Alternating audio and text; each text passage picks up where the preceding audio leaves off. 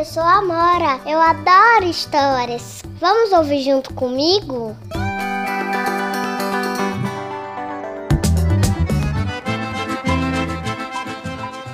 Todo mundo adora as festas de São João, não é mesmo? Mas sabe quem também adorava as festas de São João? Caquita. Ela procurou em todo o bairro pedaços de madeira velha, recolheu todos e levou para ajudar na montagem da fogueira. Caquita também adorava prender as bandeirolas que deixavam a rua bem colorida em clima junino. Eram fintinhas de plásticos amarelas, verdes, vermelhas e azuis presas em um grande pedaço de cordão que era presa no portão das casas por toda a rua. Quem organizava tudo mesmo era a tia Tania. Chamava todas as crianças na porta da casa dela e dizia que cada uma tinha que fazer.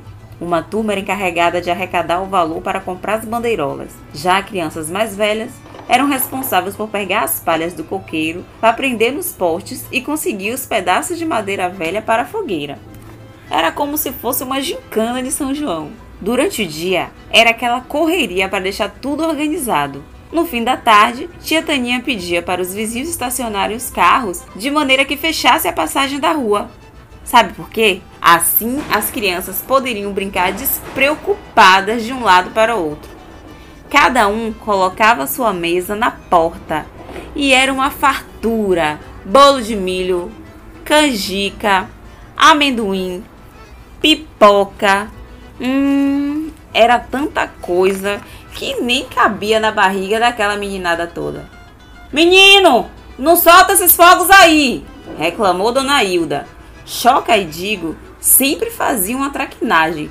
Chuvinha, traque de massa, vulcão e os mais velhos tinham até a famosa bomba de mil guardada.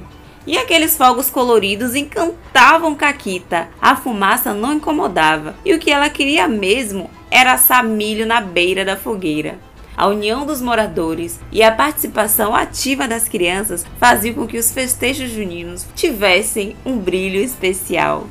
E essa foi a história de hoje, retirada do livro A Menina que Brincava de Tudo.